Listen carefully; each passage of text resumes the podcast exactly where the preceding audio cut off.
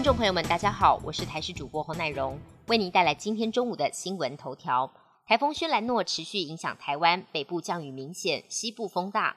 不过上午距离台风较近的花东雨势却不明显。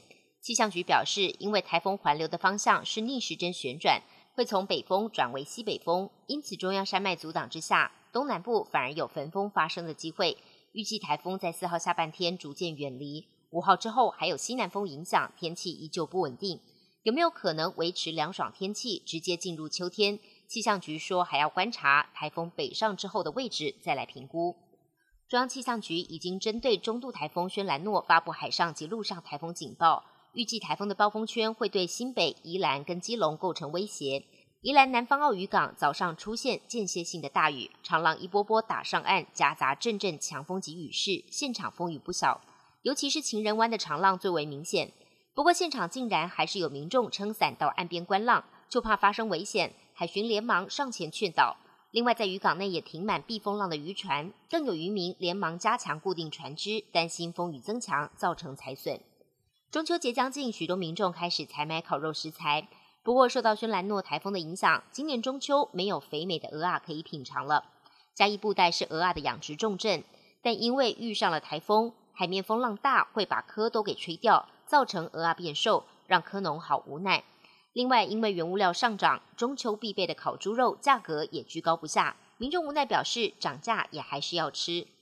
中国大陆疫情持续延烧，目前已经波及到四川省的成都市。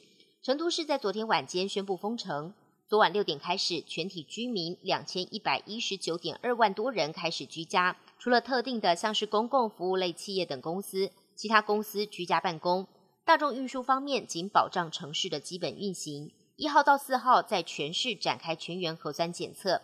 官方呼吁不必囤积粮食，但当地居民生怕断粮，在封城前疯抢各种的物资。有民众直接把生猪肉丢进后车厢再走，也有民众见到轿车内挂满数十只的活鸡在街上疾行。当地传统市场一早就被挤得水泄不通。七大工业国集团 G7 财长周五达成共识，同意对俄罗斯石油设定价格上限。一方面消减莫斯科在乌俄战争期间的收入，另一方面也保持原油流动，避免价格飙升。但 G7 的联合声明中并未提及价格上限的范围，只强调价格上限将会以明确透明的方式来公开传达。然而，有外媒报道指出，实施价格上限恐怕难以做到。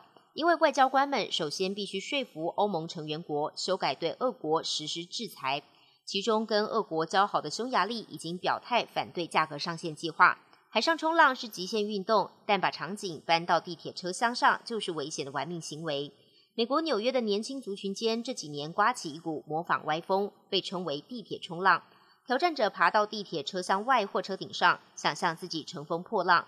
影片通常会在社群媒体上爆红。今年前七个月的发生次数就比去年同期暴增六点五倍。日前，一名十五岁青少年想要模仿，却不慎摔落轨道，左手臂当场被碾断。本节新闻由台视新闻制作，感谢您的收听。更多内容请锁定台视各界新闻与台视新闻 YouTube 频道。